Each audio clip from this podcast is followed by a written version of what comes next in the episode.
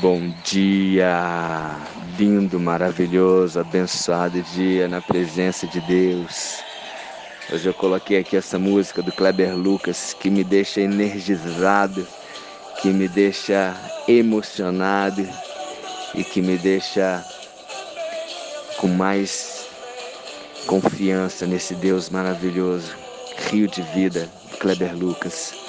Hoje eu ouço a tua voz chamando meu nome que você escute a voz de Deus hoje também, para entrar em comunhão com Ele, para que você tenha sede e fome da presença de Deus, da palavra de Deus. E é por isso que estamos nesse projeto, projeto Bíblia para iniciantes, porque essa presença é aquilo que faz a diferença em nossas vidas, amém? É o nosso maior prazer, o meu maior prazer, o teu maior prazer, amém? Então escuta essa música, se alegre. O choro pode durar uma noite, mas a alegria vem pela manhã. Amém? Então vamos aqui no projeto, dia 290. Estamos no capítulo 14 do livro de, da primeira carta de Paulo aos Coríntios. 1 Coríntios capítulo 14, versículos 1 a 19. No, no capítulo 13, Paulo havia falado sobre o amor, que é o maior dos dons. É, ainda que eu fale a língua dos homens, dos anjos, se não tiver amor, serei como bronze que soa, como símbolo que retine, e aí vai. Então, se posso ter, podemos ter os maiores dons, podemos ter muitos dons, de línguas, de cura, de fé, etc. Mas se não tivermos amor, nada seremos. Amém? Então, no capítulo 14, ele continua nesse, nesse entendimento e ele fala o seguinte, versículo 1: Segui o amor e procurai com zelo os dons espirituais, mas principalmente que profetizeis. Então, ele está falando da importância da profecia aqui. Que nós possamos usar esse dom da profecia, que é um dom que edifica a igreja, um dom que exorta. O que é profetizar? Profetizar é dizer uma mensagem divina sob a direção do Espírito Santo. Profetizar é uma mensagem que pode ser para re revelar um conhecimento sobrenatural sobre alguma determinada situação. É, pode ser uma mensagem para confortar, ou para exortar, ou para ensinar alguém. E pode ser também uma palavra inspirada pelo Espírito Santo que vem indicar algo que vai acontecer. Então, é, é um dom que vem de Deus, do Espírito Santo, e é um dom que temos de ter muito, muito, muito cuidado e muito zelo também para utilizá-lo da forma certa, na, no lugar certo, com ordem, ok? E ele continua falando aqui: Pois quem fala em outra língua não fala a homens, senão a Deus, visto que ninguém o entende e em espírito fala mistérios. Está falando do dom de, de falar em línguas, línguas estranhas, línguas dos anjos. Mas o que profetiza fala aos homens, edificando, exortando e consolando. O que fala em outra língua, a si mesmo se edifica, mas o que profetiza, edifica a igreja. Então ele está dizendo aqui que o dom da profecia ele é um dom que edifica a igreja e o dom de línguas é um dom que edifica a própria pessoa. É a pessoa que está falando em línguas, está se elevando espiritualmente, mas é um dom individual. E, o dom da profecia já é um dom que edifica a igreja, que constrói, que, que, que traz uma, um fundamento, uma força a igreja que é o corpo de Cristo.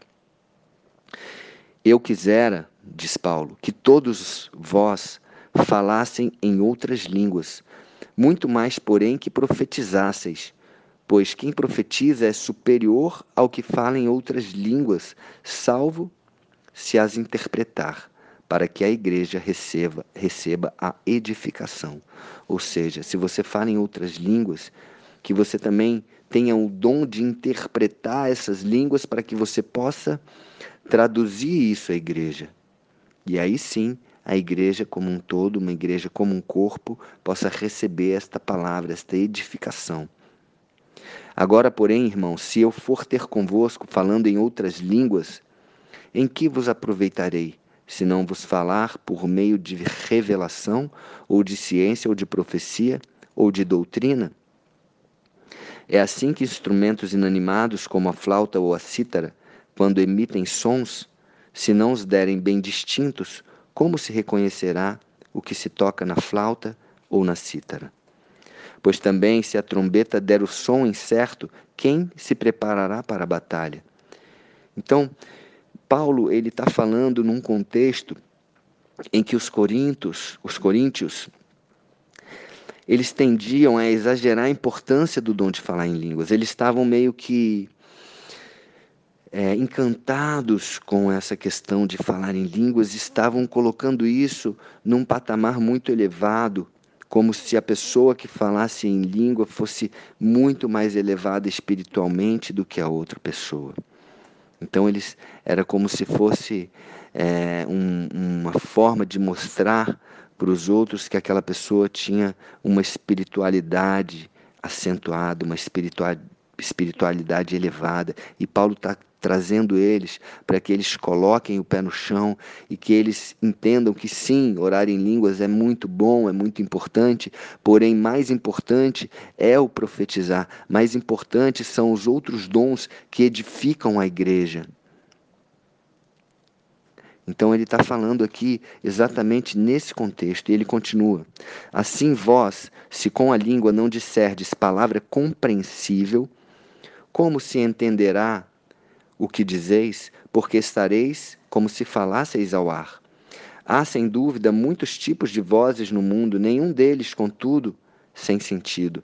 Se eu, pois, ignorar a significação da voz, serei estrangeiro para aquele que fala, e ele, estrangeiro para mim.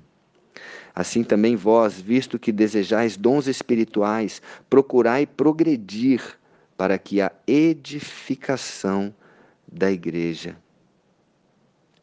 progredir para a edificação da igreja. Então, buscar os dons com um propósito, um propósito de edificar a igreja, um propósito de trazer contribuição e crescimento. Pelo que o que fala em outra língua deve orar para que a possa interpretar.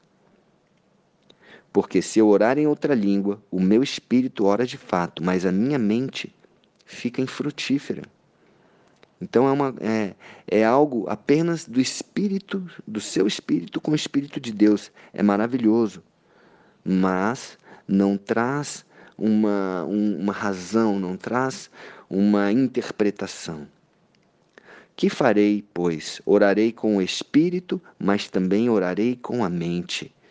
Então, ore com o espírito, sim, mas ore também com a mente. Cantarei com o espírito, mas também cantarei com a mente.